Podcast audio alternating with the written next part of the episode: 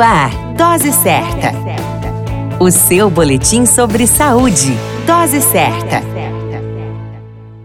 Olá, eu sou Júlio Cazé, médico de família e comunidade, e esse é o Dose Certa, seu boletim diário de notícias. E o tema de hoje é Dia Internacional do Trabalhador. No dia 1 de maio comemora-se o Dia Internacional do Trabalhador.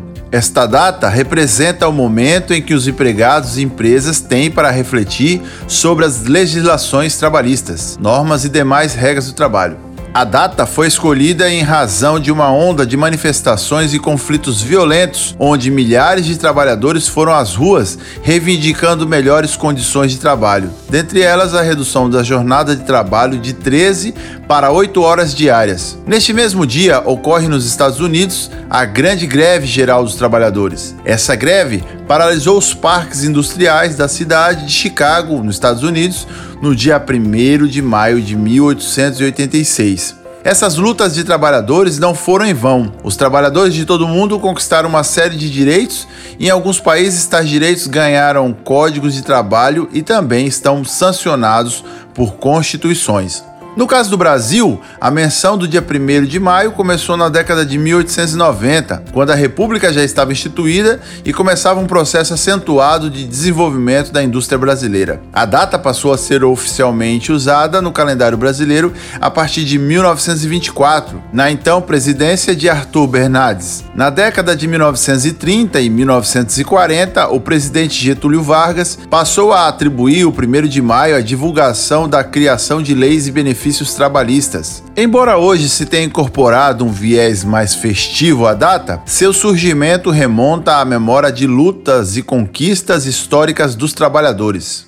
O trabalho dignifica o homem. Esta frase dita por Max Weber traz uma grande reflexão acerca de pensar nos benefícios de estar trabalhando. Sensação de construção de um legado para a humanidade, orgulho para outros, satisfação do dever cumprido e oportunidade de estabilidade financeira são alguns dos atributos positivos. Porém, alguns problemas como adoecimento físico e mental, muito tempo vital dedicado a uma função e pouco para para si e para a família, leva muitas pessoas a refletirem sobre os benefícios e prejuízos do ato de trabalhar. Diante da crise global causada pela pandemia, o reconhecimento e a valorização dos trabalhadores é atual, em especial daqueles que seguem prestando serviços essenciais à sociedade, e reconhecê-los de alguma forma é um ato de gratidão. Quer dizer, a todos os trabalhadores. A você que diariamente acompanha este boletim desse trabalhador da saúde, feliz dia e grandes reflexões.